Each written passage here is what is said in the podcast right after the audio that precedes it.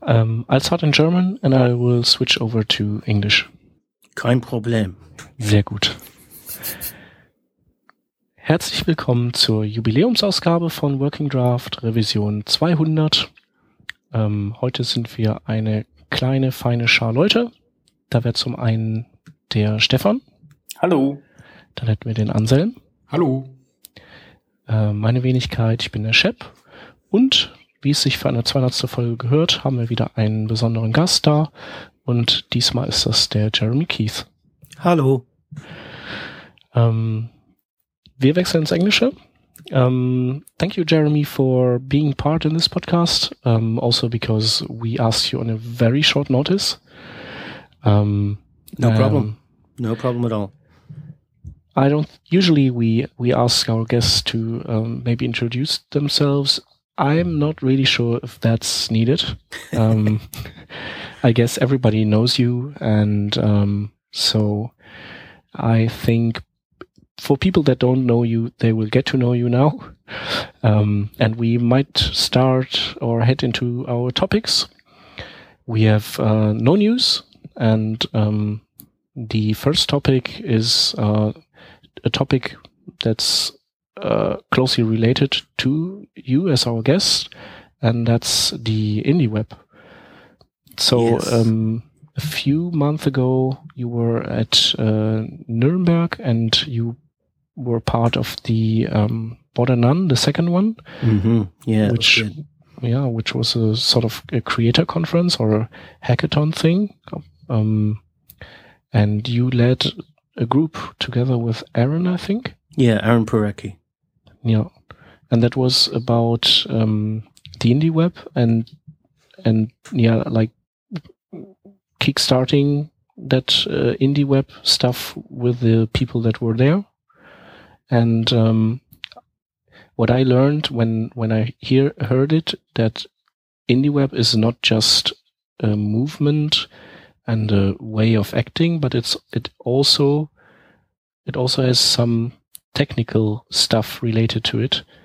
So maybe Yeah. we can we can introduce the indie web idea and then like uh, go over to the also the technical stuff that's related to the indie web.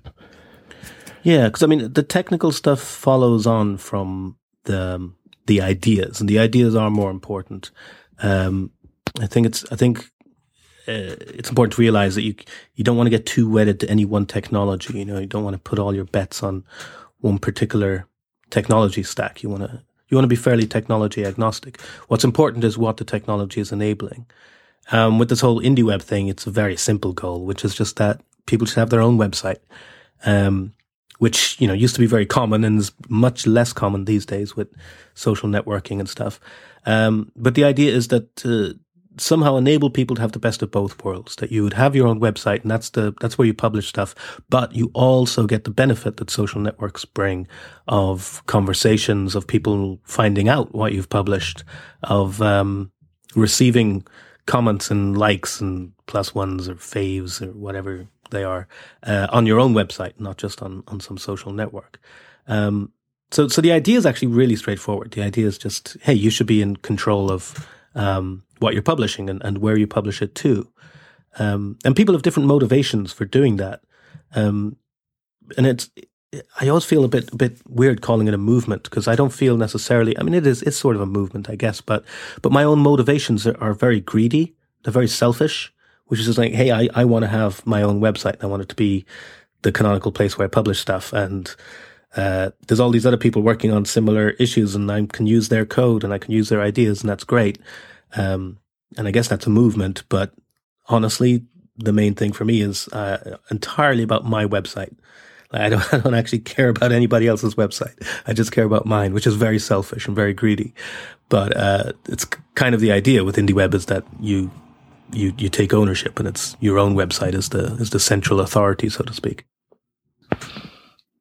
And um, yeah, the now the, my question would be, um, how can you achieve this? So if you, for example, write an article, the only way I see is you, you can spread the word in the different um, social networks. But how can you get the responses back on your site? Aren't they well, it contained in the silos then?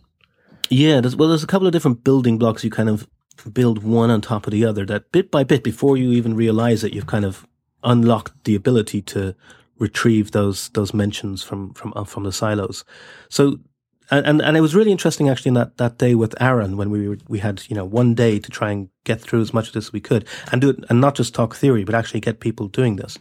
To think about what the steps were what what you do first and what you do second and what you do third. Um, obviously the first thing is that you have a website that you can publish to and and there there's no particular technology you know it's like whatever cms you like using whatever programming language it, it happens to be written in could be a static site that's been generated, could be something driven by a database, could be whatever. That doesn't really matter. But um, so one one of the first building blocks is that it's probably the case that on your own website you're linking to your profiles on other sites like Twitter and Flickr and Facebook or uh, Instagram, GitHub, all these other places where you might have a profile, right? I think most people who have their own website already have some kind of um, link list like that, either in the footer or somewhere on the site that links off to these places. And so one of the ideas with, with the whole IndieWeb thing is instead of reinvent, reinventing all the stuff that these silos can do, what if we can actually get them to do all the hard work for us? So one of the first things you can do is simply add rel equals me to those links to your Twitter profile, your Flickr profile, your GitHub profile, whatever it happens to be. And, and that's a really small thing. That's literally just editing some, editing some markup, right? Just adding a, a couple of extra characters into a, a, an A element. But once you've done that, it then enables this neat little thing called indie auth, which is where basically you get all the power of OAuth that the silos can do. But instead of you having to implement it on your own website, you just use the silos to do it for you. So the fact that I'm linking to my Twitter profile with rel equals me, and Twitter also links back to my site with rel equals me, um, means that through IndieAuth, I can just log in with my domain. And you can see this in action on indiewebcamp.com, for example, where you can just, there's, it's a wiki and anyone can edit it. Uh, but to log in, you don't have a username and password. You just have your domain and you put in your domain and then it says, okay, it, it looks through the HTML. It finds these rel equals me links and then it just offers you which one you want, which which of those provide OAuth, and you choose which one you want, want to authenticate with. So some days I log in with uh, Twitter, and different day I might log in with GitHub, and a different day I might log in with uh, you know some other provider. Um, and actually, at at, at Border None, um, I ended up adding a few extra ones to my site with, that Aaron had, which were really neat. Which is that you could log in by email, you could log in by by SMS, get sent a code to your phone that you could log in with. Um, so it's, it's a really nice example of, of a really, really small building block that's really easy to implement. And that then basically takes all its power from what these big social networks are doing without having to re-implement it, right? Kind of piggybacks on them. Yeah, I think you kind of have to do it to sort of really get the aha, all right, this is kind of cool. Um, so that's one thing, right? That's, that's like the simplest. And, and so we started with, with that, which was just, okay, everyone open up a text editor, add rel equals me to those links. That's it. And now you could log into indiewebcamp.com. You could log into any sites that support IndieAuth. Okay, that's kind of cool in a geeky way. Um, but then we started getting to like you know, more important stuff like, okay, uh, I post an article on my site, like you're talking about, but I want to, I want to know when somebody else responds to that article from their site or from Twitter or, or some other third party silo, right? So and basically the, the pingback thing. Exactly. Sort so of. this, yeah, well, it, it basically is pingback. So it's called web mention, and functionally, it's exactly the same as pingback in, in terms of what it enables. It, it enables exactly the same uh, that you're able to do with pingback. The difference is the complexity of the technology. Whereas pingback required um, XML RPC, right? Send these big XML packets and this whole handshakey thing. Um, web mention is just a curl request to a URL. You just, it's a get request. You just go hit this URL, um, with two pieces of data. One, the URL that I'm responding to, two, the URL I'm responding in. So your URL, my URL. That's it. Those two pieces of data. Uh, and, and that's basically what Pingback did, except Pingback did it in a more complicated way, and WebMention does it simpler. It's interesting, actually. Just last week, um, Stuart Langridge, who basically came up with the idea of, of, of Pingback, um, uh, invented it. He just implemented WebMentions on, on his own website um, to enable that kind of blog to blog conversation. Um, exactly this kind of thing because actually there's been some fantastic conversations going on between Stuart and uh, Aaron Gustafson. They've been having this great sort of, you know, Aaron wrote a post and Stuart wrote a response and Aaron wrote a response to that. And it's all happening on their own websites, which is wonderful to see. So web mentions is kind of ping, new, new version of pingback makes, makes a lot of sense for this kind of stuff. Um, now what you do once you get that ping, that's entirely up to you.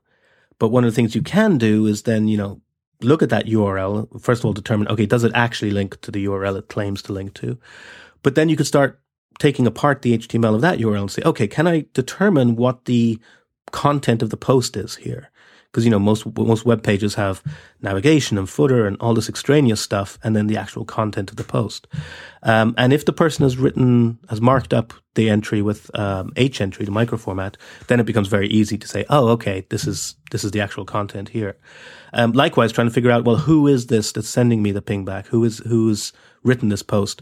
If they have an H card uh, on that page or on that website, then you can easily parse that and go, oh, this is their name. This is you know, information about them. Um, so there's all these levels of stuff. So now we have we've had rel equals me, we've had web mention, we've had h entry, we've had h card. All they're all fairly small in their own way. Um, web mention is probably the most complicated because I mean, uh, rel equals me and h card and h entry. That's just markup. That's just adding some classes and some attributes to, to HTML. Pretty straightforward. Web mention is is actual server side code, an endpoint that can receive these pings.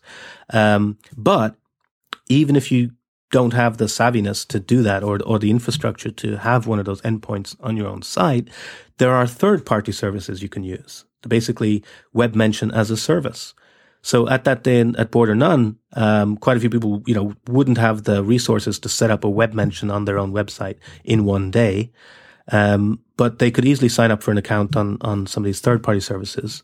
Uh, I think webmention.io is one of them where you can say, I'll, I'll retrieve web mentions. This is my website. You know, authenticate with your website. So all again that that that indie auth building block then allowed you to have a web mention endpoint, which allows you to receive these pings. Uh, and once you've got all that stuff in place, um, most of which is pretty straightforward markup, one of which is involves programming, but you can use a third party service. Then you can you can unlock some real power, which is there's this fantastic service called Bridgy, B R I D dot G Y. And that monitors um, places like Twitter, uh, Facebook. You you authenticate with it again using IndieAuth, um, and then it kind of just polls every couple of minutes to see if you've uh, if any of your posts have been mentioned in a tweet or uh, on Facebook.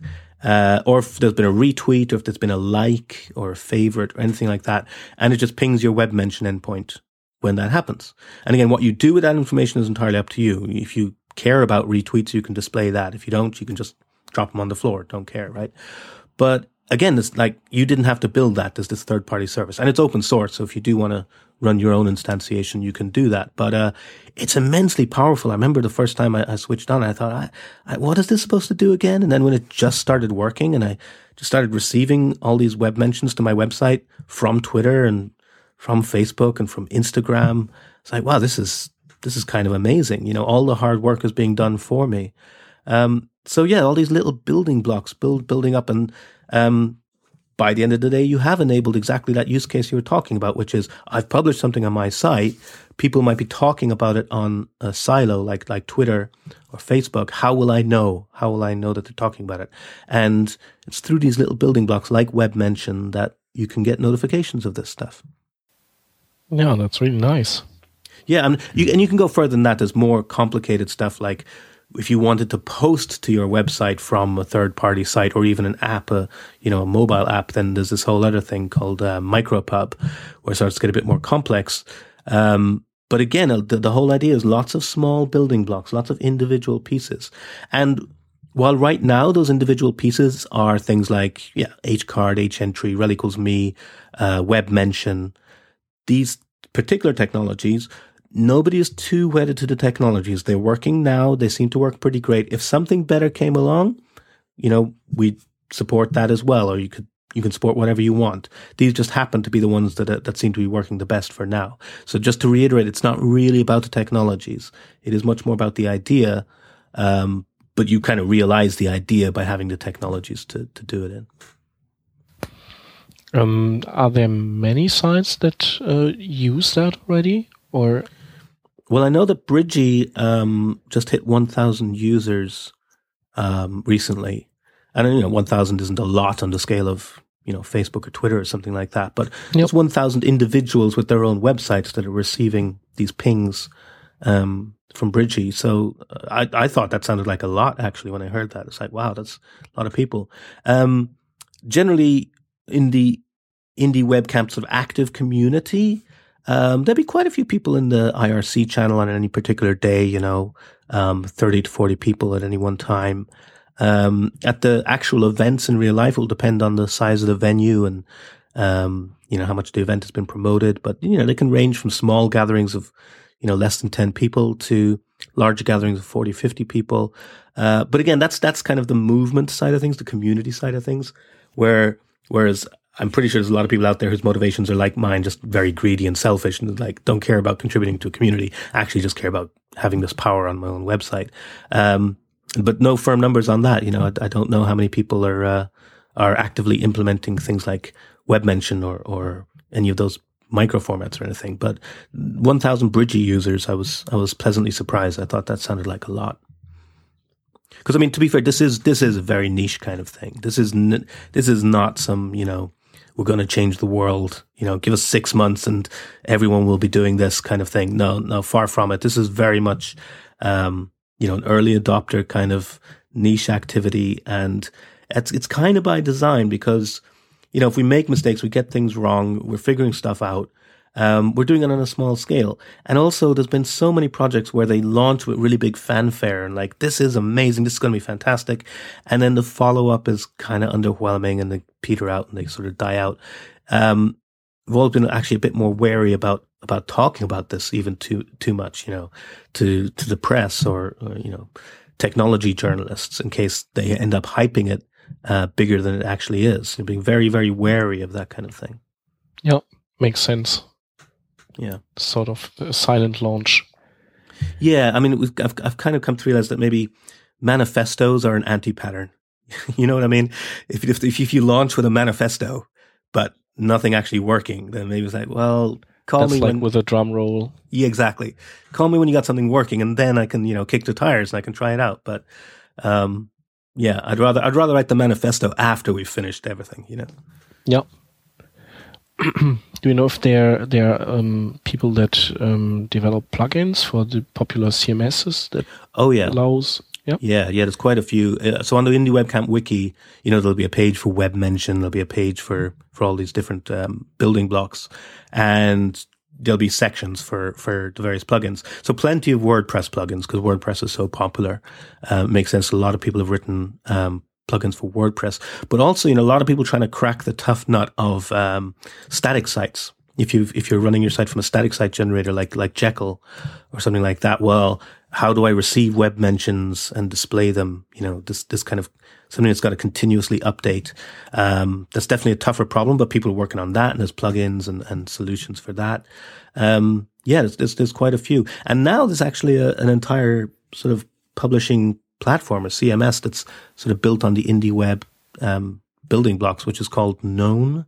Uh, with Known is the is the website, um, and and that's really nice. If you, if you don't already have your own website and you want to get started, it's you know it's like any other CMS in that it allows you to publish stuff to the web. You know.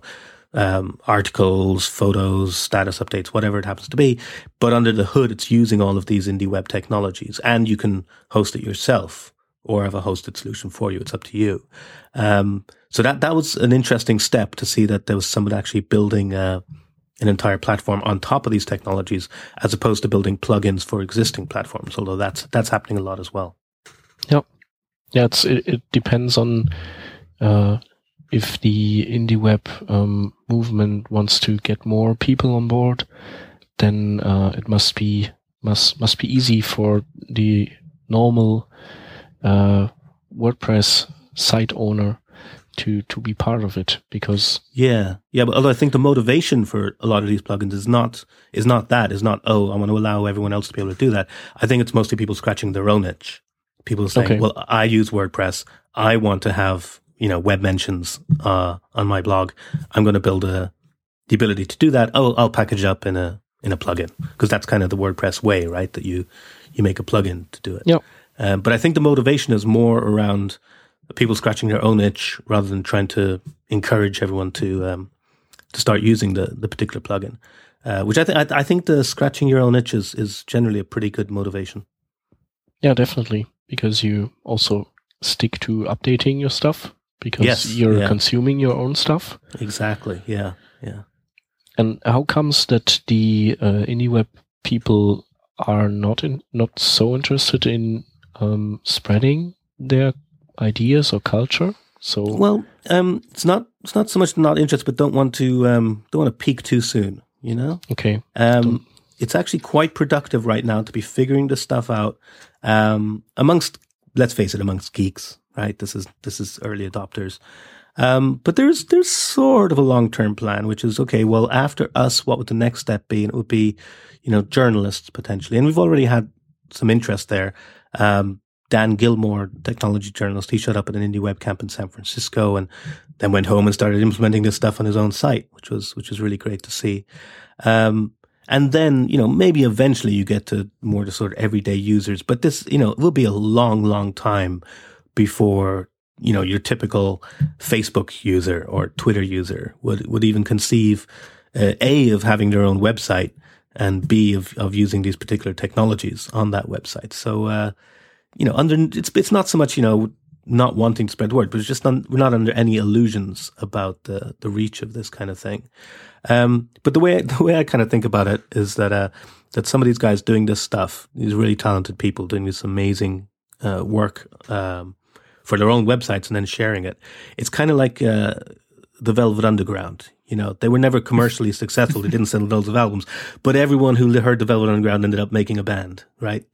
Um, and I kind of feel it's like that. It's like the influence won't be so much for the mainstream, but there'll be this this longer term influence where um, maybe by by showing what's possible, you know, other geeks would then go and do it. And maybe one of them will make it more mainstream. Maybe one of them will will will you know open it up to the wider public. And like I say, this this um, known publishing platform is a really interesting development because that's that's you know it's not like these people came in from outside and jumped on the indie web bandwagon. These are people that were inside the community and so decided, okay, it's time. I think it's time that we could actually put out a, a product um, for you know everyday users that under the hood happens to be using this indie web stuff, but that the technologies aren't important. It's what it enables that that's really important, um, and that they they, they see a, a business model there, which is really interesting.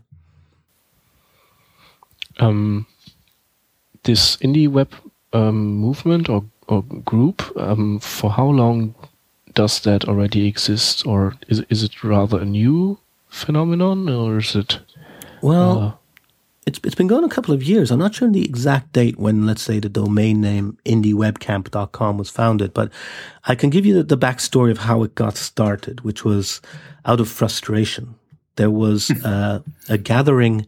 This this must have been 2010, maybe even 2009, um, and it was called like Federated Social Web Camp or something like that. It was some some gathering to discuss stuff, the same kind of issues that Indie Web Camp is now talking about, right?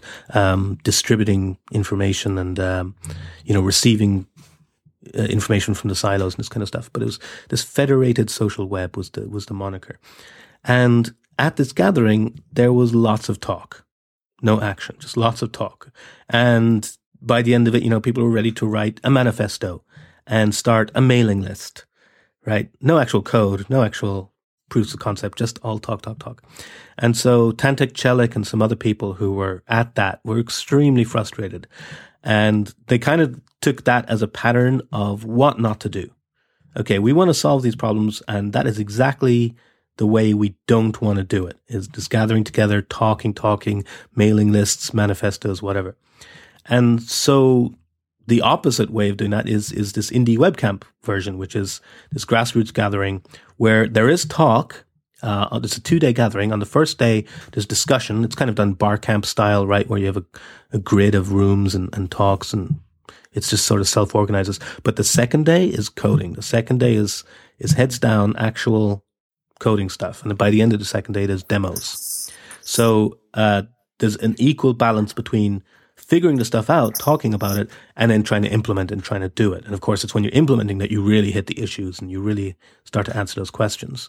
So that uh, the first indie web camp that was in Portland in uh, I want to say 2011. Uh, maybe it was 2012. No, maybe I think it was 2011. Um, and I actually went over for that. Um, flew over to, to Portland um, you know, it wasn't a huge gathering. I want to say maybe 40 people, 40, 50 people. Uh, but it was really good. And that format worked out really well of having this one day of, of discussion. And it was some really good discussions, but then balancing that with actual implementation, actual doing. Um, and there's really nothing like having other people in the room to help you work through problems. Like when I was first implementing WebMention on my own website, I did it at an indie web camp here in Brighton last year. It was right after dConstruct last year and Aaron Parecki was there, and he's you know one of the guys behind WebMention. So as I'm trying to implement it, I've got questions, and I'm like, oh, why isn't this working? And being able to turn to the person and say, hey, help me out with this. Is this supposed to work like this, or how does this work? And getting that instantaneous feedback was great. And so I'm I'm, I'm always amazed at how much gets accomplished in you know, physical gatherings like that in the real world. And that Border None event was very similar. I, I wasn't sure how much we'd um, accomplish in one day. Uh, you know, trying to go through this stuff, but I was I was really impressed by what people had done by the end of the day. Basically, the day started with Aaron posting a note to his own website and saying, "Okay, throughout the day, I want to see responses to this, but those responses should be coming from your website and hitting my web mention."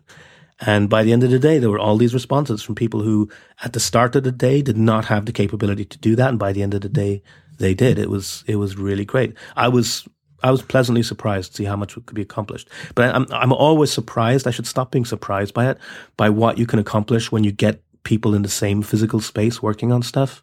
I remember this from hack days and things like this as well. I'm, uh, you know, at some point my amazement should really cease and I should get used to it, but it just hasn't happened yet. Yeah, but you also gave gave an like a good roadmap what to achieve that day. I, I always find it more difficult if you if you sit down and you're like, okay, what are we gonna do now? Um, let's let me think, and then you're like until you find the topic you want to to work on that that takes time also. Yeah, so yeah. If you have some uh, forethinkers that already paved the path so you you know what in which direction to head that always that helps if if you have people that can prepare that.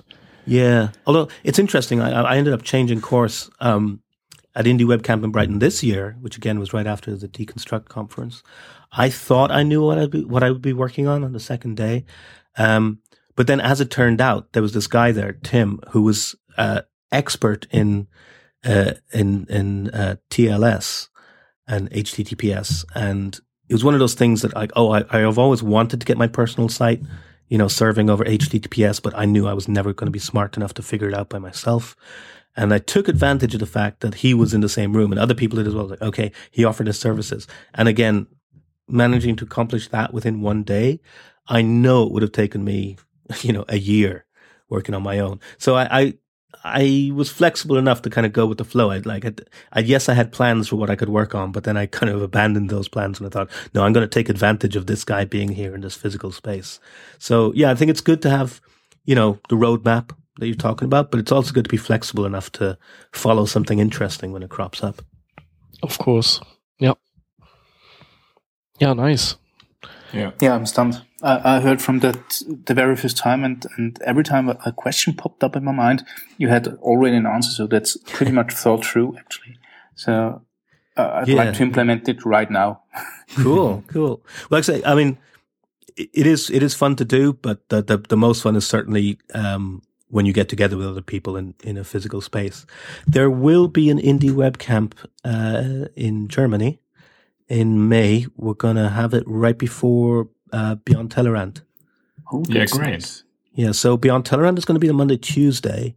So that works out really well if we have yeah. the Indie Web Camp on the Saturday, Sunday. Um, so Mark is organizing it, um, and he's already got a fantastic space, sorting out, you know, food and everything. So I think it's going to be really, really good. Yeah, I, I hope so. Um, and I actually attended your um, workshop on Better Than None, and it was it was really really good, especially as I had the static site, and um, mm. I, think as I didn't found any specific information on the Indie Webcamp website, I would never have achieved the to make it work um, if I hadn't had a per personal um, yeah, I hadn't had a person to speak to. Yeah, there's and nothing was, like having. Yeah, it was great to have like Aaron, and I, I, asked him how to achieve it, and it was like yeah, ten minutes more, and then it worked. Um, because it's uh, you have to use the third party service yeah. um, either on your own server or um, yeah, like um, using. Uh, the web services you mentioned, but yeah. um, actually been, it is easy. So yeah, there's been some more movement in, in that area in the last couple of weeks or months, um, specifically with Jekyll. I think. Yeah, I think um, Aaron Gustafson uh, just published yes. a, a, blog post uh, very in detail about this. Yes, yeah, and how he achieves even like offline uh, storage or oh. something like that. It's pretty clever what he did. Mm. So like uh, syncing, uh, even if the third party service is not online and all that stuff. So nice, pretty cool. Yeah. So um, uh, where is Indie Webcamp uh, located, or are they all over the world, or oh, all it uh, organized? So uh, if you want to put on a web, indie webcamp, you you just put on an indie webcamp. There's no organization that you join or anything like that. Um, if you have a question or you have a website, uh, you're you're in the indie web community really already. Uh, a lot of stuff happens on IRC. It's indie webcamp on on Freenode. Okay. Um, and the wiki is where stuff gets documented. There is no mailing list. Um, and people writing on their own blogs, obviously, that kind of stuff. And then for the face to face events, yeah, people just organize them. Um, a lot of the time they do get organized around other bigger events. That just makes it handy when people are coming to one particular location. So we had the Brighton one the same weekend that uh, dConstruct was on because that made sense. We'll have the Germany one, you know, right before Beyond Tellerrand. That makes sense. Um, but they, they happen anywhere that people want them to happen. Um, cool yeah, it's nice. There's a nice thing that's happening in in um, San Francisco and Chicago and a couple of other places, which is sort of related to um, Indie Webcamp, which is just a, a, a meetup every two weeks called the Homebrew Website Club. which I really like, right? Because it harks back to that, you know, homebrew computing club, which feels like it kind of has a similar flavor. Here's a bunch of nerds, you know, working on this this niche stuff that's not mainstream. It's it's it's not a you know, it's not changing the world right now. But of course, we all know what, what happened with the Homebrew Computer Club. It led to, you know, the Apple computer and, uh, and home computing. So I like this, this, uh, homebrew website club idea. Um, I think they have them every, every second Wednesday. So I might, I might try and organize a, a homebrew computing, a homebrew website club in, in Brighton. Have a meetup every, every second Wednesday. Sounds nice. Um, what are the uh, what what would be typical topics that you would discuss in in these um, uh, clubs? Yeah, so um, so the, the day well the club I thing I haven't had yet, but an indie web camp. Um, it begins with you know we'll all start in one room and just have quick introductions. Um, who you are, what's your website, um, what are you hoping to get out of this, and then it's it's basically bar camp style. So if you've ever been to a bar camp where you know one person puts up a an idea and they just put it on the grid and then someone else might put up something. And if stuff looks similar, you'll, you'll join together and do it together, team up on it. Um, but a lot of it will be about the specific technologies, uh, trying to crack problems that maybe haven't been solved yet. Um, and getting really, you know, deep dives on, on those kind of things. Um, so an example would be, um, okay, we've got web mention working, like receiving these pings. It's exactly the same as pingback. Well, one of the issues that pingback suffered from uh, once it got popular was spam. So maybe we, we should definitely be thinking about the spam issue. So there's this whole other sort of version of, of web mention, the sort of turbocharged version called uh, vouch, where you kind of vouch a web mention. That's all around trying to solve that problem and, and discussing that and figuring that out on the first day would be, you know, an example of one topic. And then implementing it on the second day. Um, like I said, discussing things like uh, making your website secure, right? Serving it over HTTPS. That could be a good discussion topic. Um, yeah, so, you know, really anything goes. Whatever people want to talk about, um, it makes sense. Or, um, so for example, you know, on my, on my website, um, I send my notes to Twitter, right? Tweets, basically, right? Less than 140 characters. I publish on my own website and I send a copy to Twitter. Uh, and I link through to the Twitter URL as well from my website, so you can view view it on Twitter. And I also say, you know, have links to say reply, favorite, retweet um, from my own site, and link off to Twitter, so you can reply to that tweet, you can favorite that tweet. Um, of course, that's all happening on on Twitter, and like, oh well, it'd be really nice if we had that functionality on my own site. Like, how can I have faves and likes these these these actions happening on my own site. And so that's another big topic of discussion. Um, you know, web actions, indie actions. It's kind of like the, uh, what was, what was the Android intents, kind of like web intents. Um, that's, that's a whole nother area of discussion. If you're interested in that, you might end up, you know, discussing that and then trying to implement that. Um, so yeah, you know, kind of really getting into the nitty gritty rather than, rather than big picture, you know, what's our five year plan? It's more like, no, here's this problem I really want to solve now. And, you know, let's get something working now. And it's all always um, based around your own site. So you wouldn't be an indie webcam wouldn't talk about stuff like diaspora or like these um, yeah social networks that are in the hands of the users um, it's it's kind of a different approach, I think. You know, diaspora and Ello and those kind of things. You know, the good initiatives, but um, ultimately it's like it's trying it's trying to beat the social networks at their own game, and like you you, you can't beat Facebook, you can't beat Twitter, um, and and nor should you really. And they you know Twitter and Facebook provide plenty of benefits as well. This is more about you know yeah centralizing it and decentralizing it and having it your own website be the the canonical source. So something does there's this terrible acronym that actually gets to the heart of a lot of the indie webcam stuff, and it's POSSE, P-O-S-S-E, which stands for Publish on Your Own Site, Syndicate Elsewhere. Like I said, a terrible acronym. But the idea is actually fairly fundamental, that, that the canonical copy resides on your own website and then you, you publish out to these silos. And then there's all the other questions that come with that. Yeah, but how do I get the responses from the silos? How do I roll stuff back into my own site? That's where web mention comes in and stuff. But the, that, that's kind of like a big picture idea. And yeah, most of the indie web stuff is built around that idea that you have the ownership of the stuff. Um, a third party, even if it's a benevolent third party, is is still kind of playing playing the same old game. Uh, yep. You know, I, I, mean, I wish them luck, but uh, I'm more, I'm much more interested in, in, in having my own website. So it's basically that relates to, to, um, the topic and the talk you gave, uh, opening the Beyond Tellerrand last year, I think, in Düsseldorf. Yeah. I mean, that, it, in my mind, it's related. I'm not sure if it's entirely clear. So, so that talk, I was, um, talking very big picture about long term um, uh, preservation of of culture, of data, of information, and how does the internet affect that? Is is it um, a force for for good or for worse when it comes to trying to preserve our culture? I think a lot of people are very blasé about uh, the internet and the web when it comes to data preservation. There's this assumption that everything's around forever. Um, it's like repeated like a truism. Oh, the internet never forgets.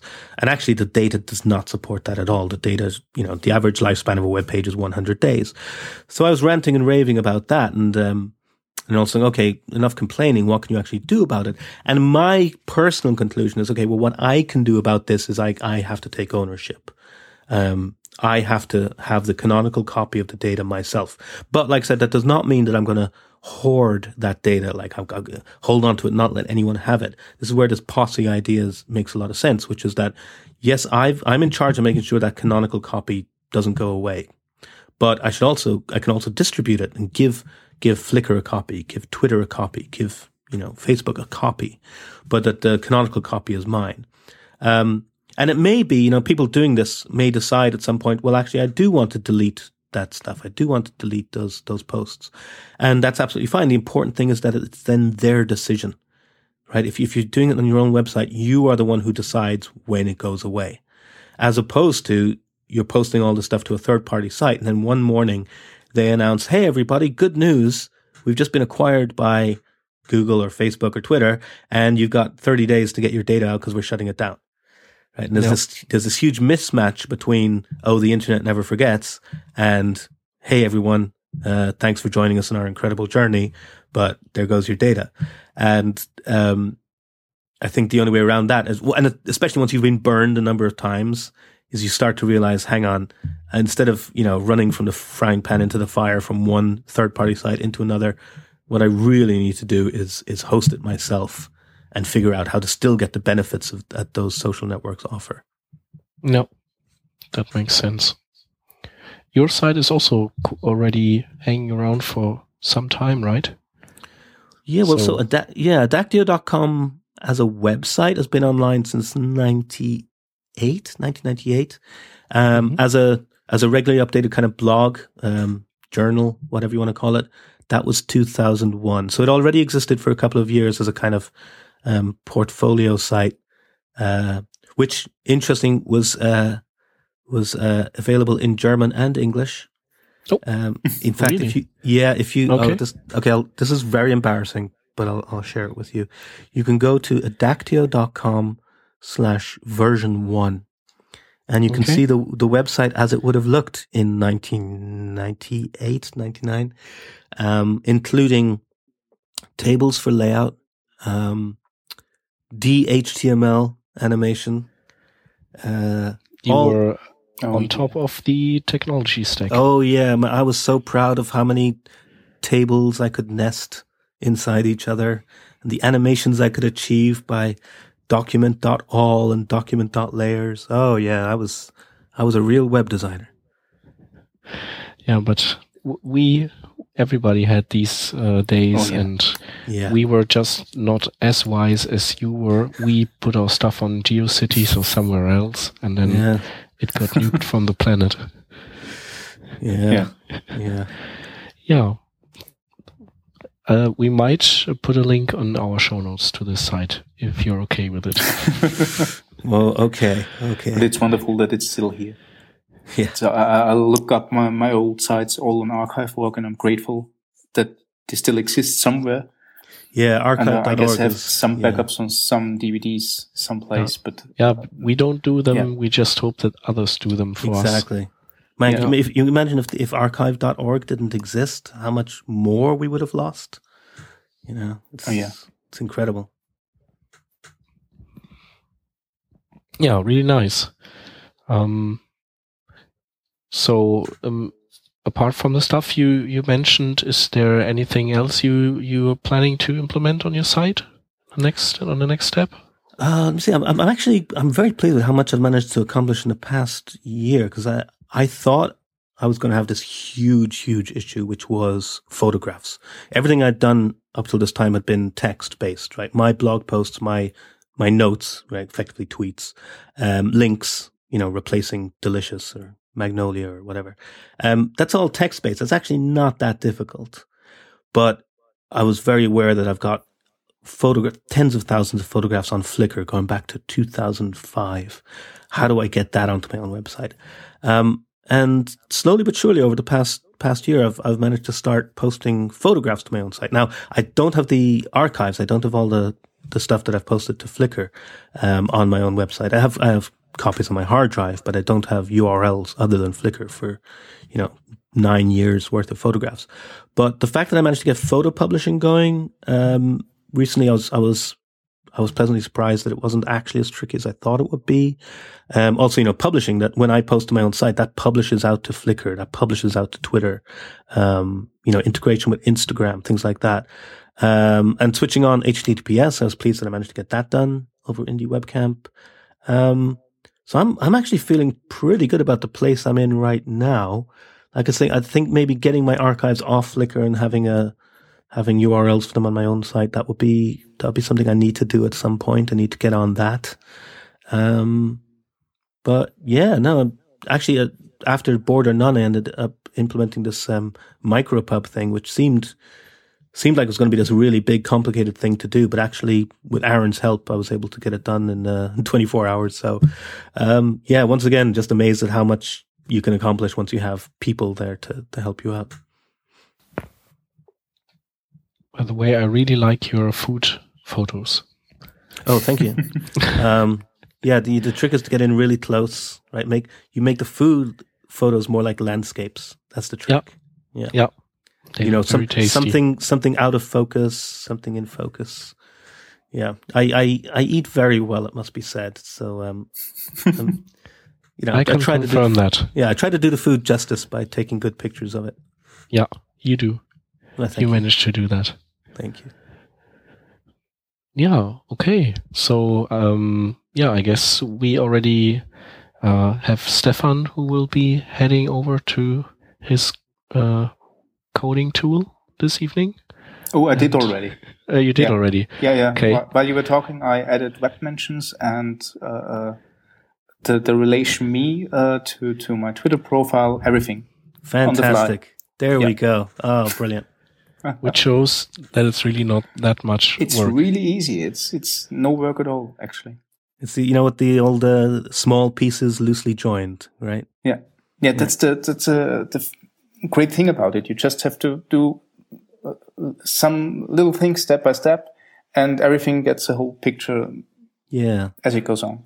Yeah, like that's why I like that term building blocks. It kind of makes yeah. sense. Like, oh yeah, this little building block and that little building block. And before you know it, you've actually done something quite quite complex yeah, and and you can stop and uh, go on afterwards some days later. So it's, it's really nice. I just have now the the relation me and the and the web mentions and to try Bridgy tomorrow and maybe uh, micropub some other days. Uh, yeah, mic- micropubs you know a bit tougher, but uh, Bridgy will blow your mind. It's amazing. Cool, love it. Yay. Um, of course, we will also link to your article, so everybody that listens um, or has uh, listened to us um, can just look up because you describe that quite well in steps how to what to implement when and where and also I think you link to the different services. Yeah, like, yeah. In in that article, I'll, I'll, yeah, I'll, I'll, link to all the various um, building blocks. Yeah, perfect. And then uh, yeah, maybe people will come to the IndieWeb camp in May at uh, Beyond Tellerrand. That would be great. Um, by the way, it's it's I really like I start to like the side events more than the main events. It it, it, it, shifts. I don't know why. Maybe because I can just exchange with people more. So the main events are so much program. Mm. Um, I really like the idea of side events. So thumbs ups. I will be there. Cool. Um, we have um, we have two potential topics um, that we might talk about. One is uh, UX, and the other one is uh, responsible web components. What would you say? I'm easy. Yeah, I would say pick one and uh, we go ahead with one more topic. Yep.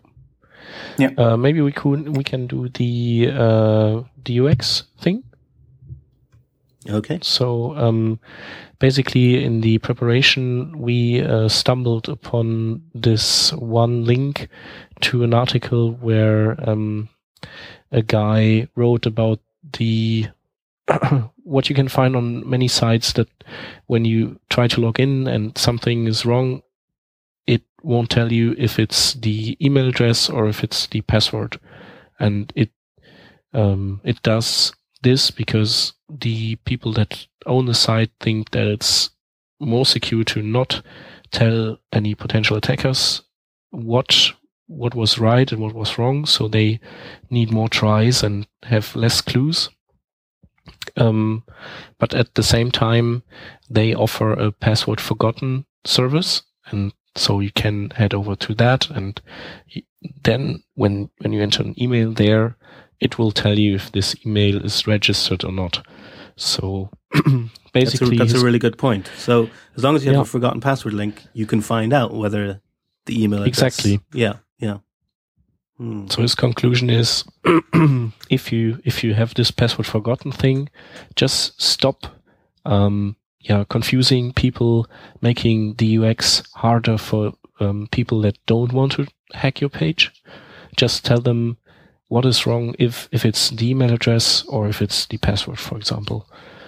Um, It, it is really interesting with, with security issues how they they kind of bump up against UX issues in that there's there's a worldview that's almost the opposite to the UX worldview. 'Cause the security issues you kind of you have to ask, well, what's the worst could, that could happen, and plan accordingly.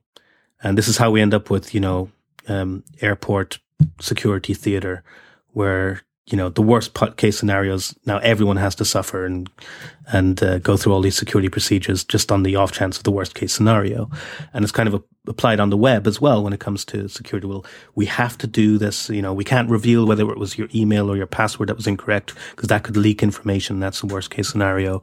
Um, but whereas the ux side of things is constantly don't make me think right? It's it's don't make the user um, have to do any more than they absolutely the minimum that they should.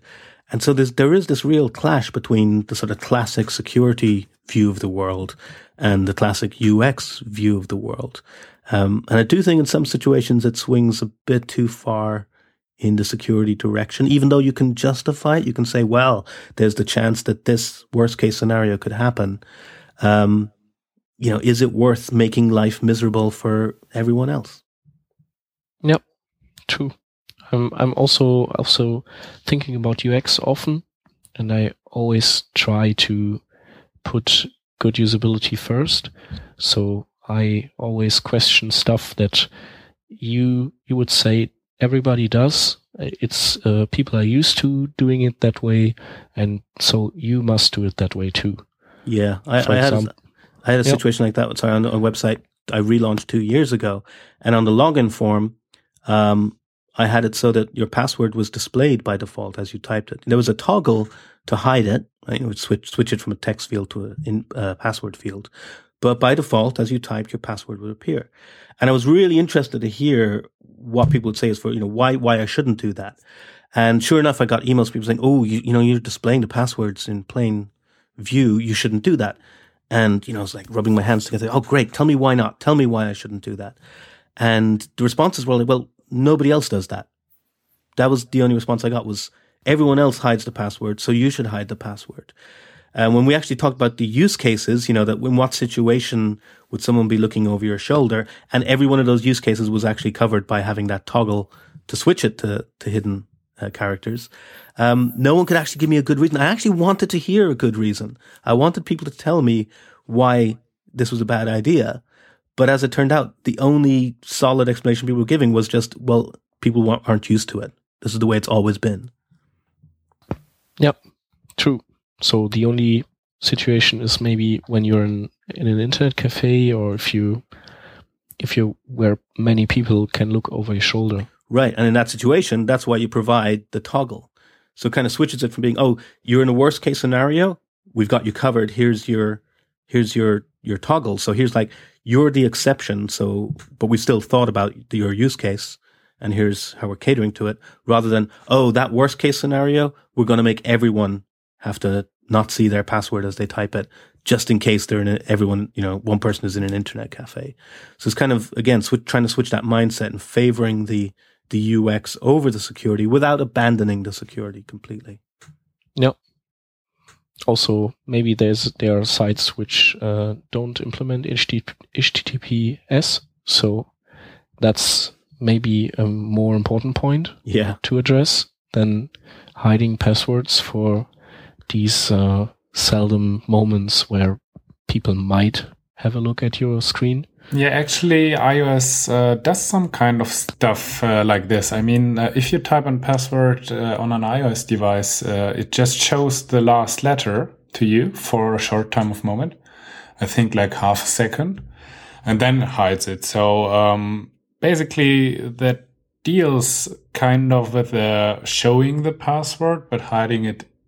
Yeah, like a second later which Yeah. is uh, kind of useful, but uh, you don't have a choice. So in public, if you're presenting from an iPad, for example, and log in, everyone sees your password, Yeah. which is uh, ridiculous. So you, you don't have this toggle, Yeah. but it's at least a little bit helpful if you like typed uh, the next letter or something like that. So Yeah, you can see. but I mean, personal. I mean, uh, nothing is more personal than a mobile phone or you know a tablet. Like that's that's the situation where you can control who's looking over your shoulder even better than you can from a laptop computer. So that and it's confounded that the keyboard input on a mobile phone is generally tougher than a physical keyboard that you might have connected to a desktop computer. So it's on mobile, especially that you should be considering the use case of let people see the password they're typing in yeah. You know, give them give them give them an out, sure, you know, for that worst case scenario where they're connected to a projector or whatever. Um, but yeah, it's particularly on mobile, on small on on that that personal device with a fiddly software keyboard instead of a hardware keyboard, that that these issues get really exacerbated. Yeah. Um, I, I think if people saw the data for drop off rates for for things like logins, um, and saw the difference between how you can actually you know save or you know get a lot more um, uh, uh, successful login rate by allowing people to see the passwords. Um, they might change their mind. I know Luke Wroblewski has, has uh, gathered some data on that. You know, he he's he's great at, at never having a, an opinion that isn't backed up with uh, lots and lots of data. And he has gathered data on that because he's in favor of, of displaying the password by default. Yeah. You can also think about a compromise like displaying the password when you register, because then it's really, really important that you don't mistype it, and then you can get rid of this second uh, field, confirm your password, please, which uh, is annoying. Yeah, very annoying. Have you have you been on these websites where they disable copying and pasting, or where Yeah, they yeah. de- they detect it? Yeah, what? It's it's just ridiculous. Ah, I I, I want to know. I want to know the thinking behind that. I want to know the thought process. yeah. Yeah, it's, It's- like it's limiting bullying. the password to 16 characters. Ah, that's that's another issue. That that that's something that's uh, limiting passwords in in in its in their length. Um, there's a security guy, a German, that would say if you find a site that limits your password length, then you would probably don't want to have an account there because then they will save your password in in uh, unencrypted. Because if you encrypt it, you will get a, a hash that has always the same size. Yep. Um, so you just don't care what the original password is. But if you if you don't hash the password, and uh, then of course you care, Yeah, and then you maybe don't want to use the service. that's a good point. That it's actually a, it's a it's a kind of a, a signal that Yeah. there's there could be some very weak security behind the scenes. Yeah. Yeah, be. I have a, a, a product website also, and uh, we got rid of the email confirmation thing and Mhm. the password confirmation thing um, because I would I I would say if somebody mistypes his email address, uh, which today doesn't happen as often as maybe when the first person created that uh, login screen with the confirmation thing because nowadays we have browsers that autocomplete stuff. So I, I don't need to type my email address. I just double click or I start typing and then it presents me with the with my email address and I can just say uh, press enter and it's there. So um, and if, even if I have a typo, then since we in Germany at least we are forced to do double opt-in, we send an email to that address, and if if the user doesn't confirm that email address, then it's the account is just never activated. Oh, interesting. Is that it's mandated by law? Yeah, because uh, I could register you at a certain service otherwise, and then y- you wouldn't want that. And so in Germany, we always have this double opt-in stuff since hmm. maybe 10 years or even longer. I did not know that. Is No. it that long? I thought it was decided like three or four years ago. Yeah, but if you think it's decided three or four years ago, then it's probably rather 10 years ago. Yeah, probably. You know how we feel time passes. Yeah. Yeah. Yeah. I mean, I can Um, under, I can understand that measure if the service was going to send email to that address. And so that way, you know, I'll sign up with your email address and now you're going to get all this email you don't want. But if the service never actually sends any email, it's not a, you know, email isn't involved other than, hey, forgotten your password. I'll mail it to you. Um, then I don't see why it would matter if so, like I could sign up to a service with your email. As long as that service never sends you an email, what does it matter? You know, No, interesting.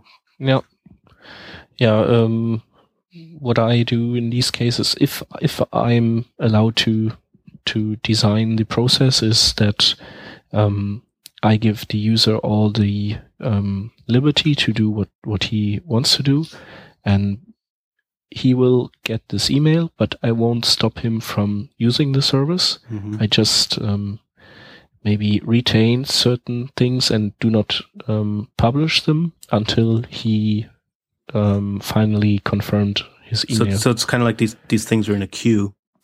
Yeah. and and then the queue gets sort of um, lifted once once they confirm. yeah, exactly. Because it lowers the frustration and Yeah. um, helps the conversion rate and the happiness of everybody. I'll tell you something because I run you know a couple of services as well that involve sign up. Um, so it's like this Huffduffer, which is that podcasting site I run, and I think the classic example of secu- so-called security considerations overriding UX is if you're having someone sign up or log in and you throw a captcha at them. Uh, that just seems like such a a mismatch of priorities. Like here, you have the opportunity. You you you've got a problem, which is say spam signups. Well, how do you solve the problem? You can either solve the problem yourself, or you can say, you know what, I'm going to get every single user of the website to actually prove that they're not a spam sign up, and therefore make it everybody's problem instead of just my problem. Um, so, I mean, I I get spam signups on Huffduffer on a daily basis. And I can see the appeal of something like, oh, I'll throw a captcha in their way. That'll, that'll stop them. But I just couldn't bring myself to do something like that, that you would, okay, I'm going to make every other legitimate user of the website now pay, um, for the fact that I'm having some, you know, automated signups. Um, it seems like the, the classic example of that, that, that tension between, you know, security thinking and UX thinking, um, gone, gone really crazy, in my opinion. Definitely. I- Um, I, I cannot express how much I hate captchas. Yeah, captchas are just hell and they are getting worse each time because each time the captcha um, recognizing mechanisms are getting better so they make the captchas even Yeah, less readable and yeah, and then you then you end up. In, it's weird because the whole the whole idea of a captcha is that it proves you're human, but I can't think of anything more dehumanizing than you know having to tr- type in trying to make this thing out, type it in, and you get it wrong, and it's like it's the worst feeling. It's just ah, yeah. I'm I'm I'm getting ranty now. I'll stop. um, I, uh, I I never use captchas because I opposed them from the beginning and I, what I always did was uh, I had um, forms that were built via JavaScript or Ajax, and interestingly, these were could never be or were never spammed. So it seems that there are enough sites in the world that have um, HTML forms that are more attractive to the robots than uh, that, so that they don't upgrade the robots to also read JavaScript stuff. But that means you're making JavaScript a requirement for basic sign up. True. Yeah, because you got to make that choice. Yeah, but I think JavaScript nowadays is, is really an accepted technology. Well, Okay, except for you.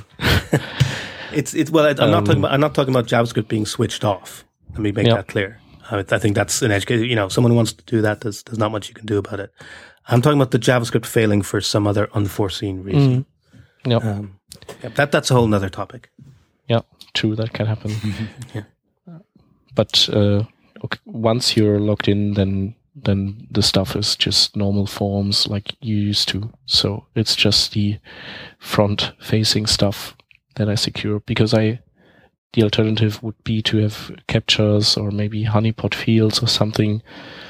And yeah, I find these very annoying too. Mhm. No. Another UX thing I really hate is when you need to enter your address and there's the street is separate from the house number. Yeah. Because uh. I always I'm I'm used to just type street and house number and then I realize, oh wait, there's an extra field for the house number. I, I don't get why most address fields aren't text areas instead of being these separate.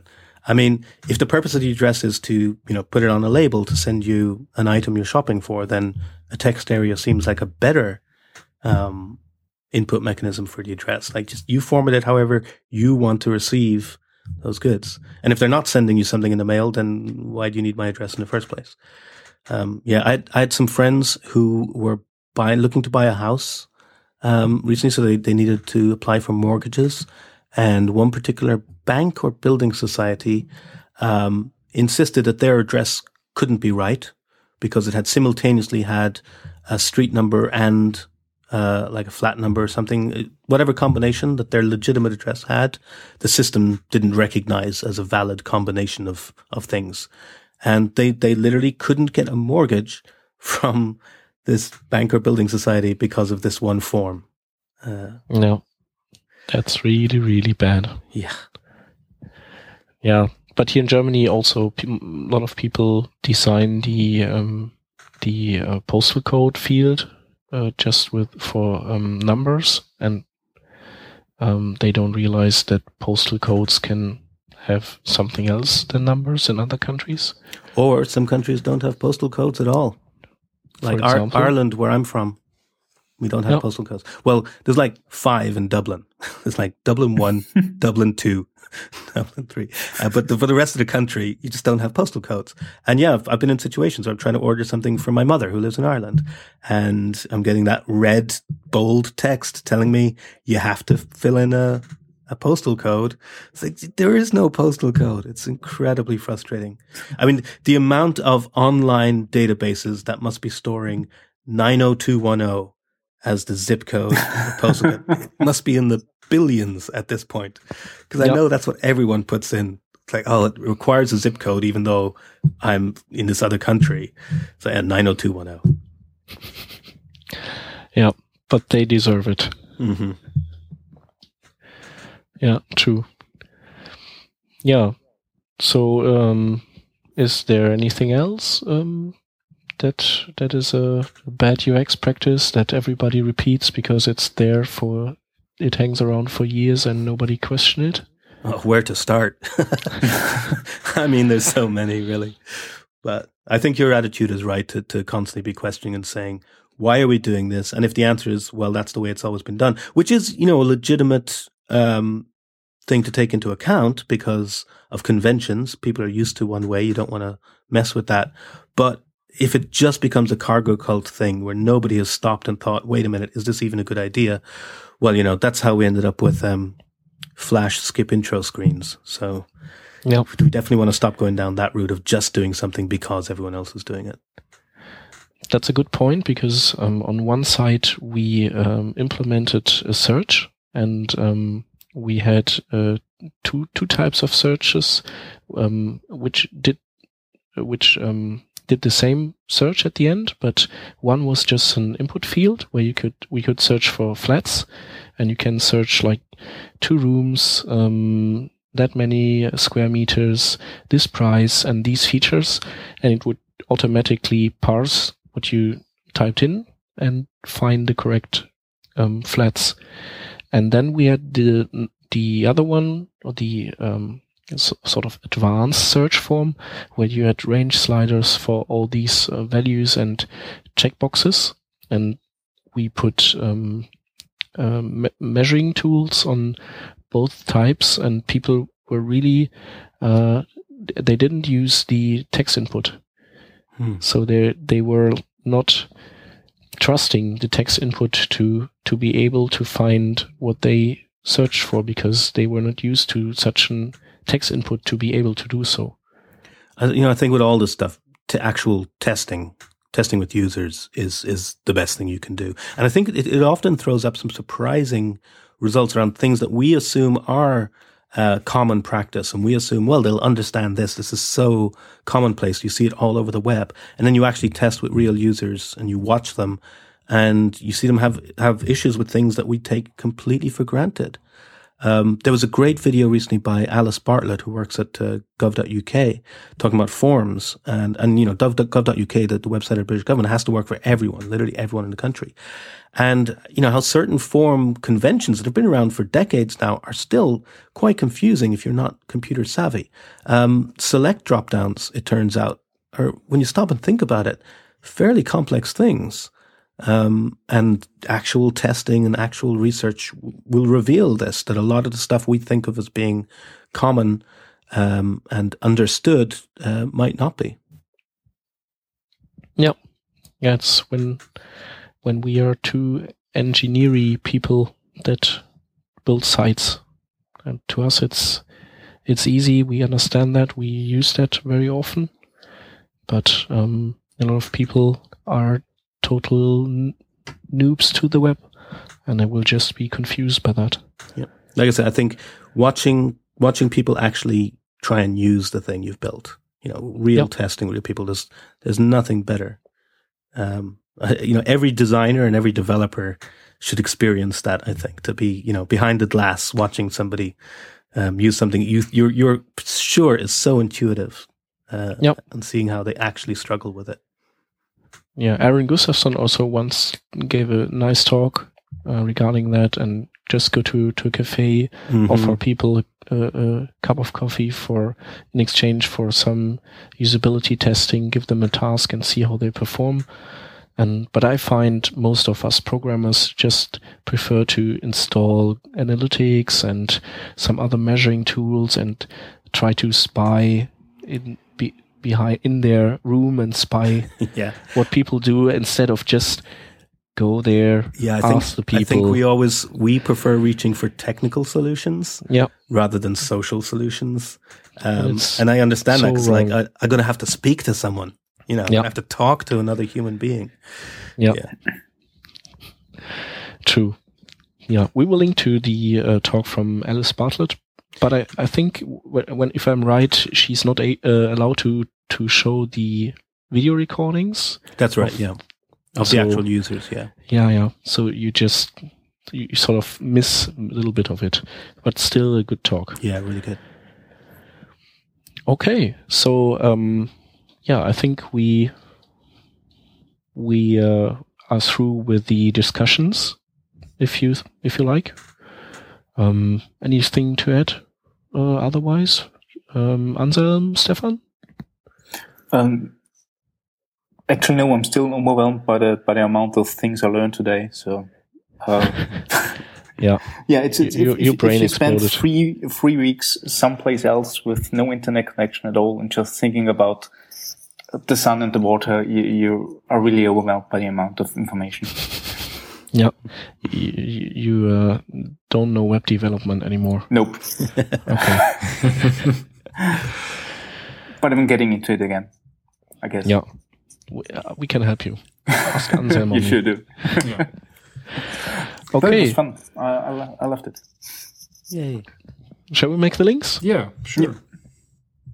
Um, okay, so the first one points to uh, your site, Jeremy, and it's um, your uh, article from today, um, responsible web components, and that hovers around um, should we reinvent everything from scratch, or shouldn't we maybe uh, not uh, extend existing elements more or than we do today with web components? Yeah, and that, that article links, or is kind of in response to an article by Bruce Lawson definitely check out Bruce's article because it's really good. Yeah. Uh, I found it uh, especially interesting in seeing how easy it was to, to go from an, a new element to a type extension, but just three lines of code. So uh, also check out the source code you, you provided because that, again, something I learned a lot from. Um, then we have a video um, or a, a, talk from uh, I forgot his last name. It's Guy Bedford. Um, Yes, Guy Bedford, and um, he gave a talk about uh, HTTP two, um, and also um, at at the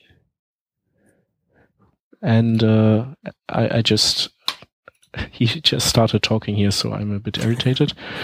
um, he also talks about the ES6 modules and how they are designed for the new HTTP2. Um, do you want to? Yeah, the continue? next link is from Addy Osmani. It's a tool, a plugin for Sublime Text, uh, the editor. And it's uh, basically a plugin which fixes your J- JavaScript uh, accordingly to your JSHint configuration, for example. So instead of just pointing out the errors you did do and uh, letting it fix you manually, it just uh, does it automatically and you don't have to do it all on your own. So it's very useful if you have uh, to refactor uh, JavaScript or to reformat JavaScript uh, which probably you don't know even because you have just uh, refactoring it or uh, some other guy um, just wants you to fix something and you introduce uh, JSHint, for example. Yeah, the next link we have is from the perfplanet.com. Um, it's, I think, also an advent calendar, isn't it? Yeah, every every December. yeah. Uh, and the article is about HTTPS and web performance, basically. Um, and it just tells you how uh, what to um, do when you want to um, secure your website and how to verify your certificate configuration, for example. So that uh, to verify that it's very well configured, that everyone can access your site, that it's an up-to-date certificate and not using the deprecated SHA-1 um, algorithm, for example, and um, all that stuff that you usually don't know about. And yeah. they, they just tell you what to do and how to check it. The, the only thing with these, I, I love seeing articles about how to enable HTTPS, but it's always worth bearing in mind they tend to be fairly specific to like, well, if you're running this operating system and you've got this particular configuration, um, there's, there's a lot of different factors come into it. So that's why I like to see lots of articles about, okay, here's to how to enable HTTPS on this particular hosting platform running Apache. And here's another article on how to do it for that hosting platform running Nginx. Because, and, you know, depending on which certificate authority you're using, you might have different issues. So the more the merrier when it comes to articles about here's how I enabled HTTPS. And if anybody out there has done it, I, I would highly encourage them to also write an article and about the specifics of their particular setup. Yes. So the next link we have is by Jake Archibald, and it's um, yeah a very in detail JavaScript uh, post and it's about iterators gonna iterate. Um, it's uh, sharing information how you can iterate in uh, ECMAScript 6, and uh, that's already supported in a stable release of Firefox, Chrome, and Opera. So probably you could already try it out for your application. I'm not sure because uh, it's not supported by Internet Explorer at the moment but you can 12. at least uh, try it out and um, test around with it. Uh, yeah. he, he also shows how to write uh, your own iterators for your own classes, which is rather interesting because he just um, does it by by adding a string and iterate over every word in there, and uh, a lot of stuff in there to check out. So definitely go have Those a look. It all goes right over my head. all the yeah, ES6 it's, it's pretty stuff. high high level stuff, but um, interesting what you can achieve. Yeah. Not that not that I think that I will ever have use for that, but it's good at it here. Yeah, and I think the last link uh, is presented by uh, you, Jeremy. Probably. Yeah, just that uh, it's it's that time of year again, uh, December. So twenty four ways is up and running. Um, so it's it's one week in already, and there's been some great articles. There's a terrific article today um, sort of on progressive enhancement, which is you know right up my alley. So I would say that. Um, but there's been great articles all week, and they'll continue for the next uh, few weeks. Every day in December, 24ways.org, and it, it's this is the uh, tenth year, I think it's running, um, which is kind of crazy. I think so, yeah. that long. Yeah, yeah, ten years of 24 ways. Uh, it's a terrific resource. Yeah, indeed. Nice. Okay. Um, yeah, so we are at the end of our episode, of our 200th episode. Uh, we're now in, we have four years and we're still um, trying for more episodes. Wow. Um, thank you very much. Ja, Dankeschön. Dankeschön. bitte, bitte. ähm, ja, du sprichst ja auch ein bisschen Deutsch, aber Ja, ja, gedacht, ein bisschen schon. Ja. genau. Aber, aber Englisch ist schon einfacher für mich. Ja. Ähm, vielen Dank, dass du da warst. Ja, es war mir eine Freude.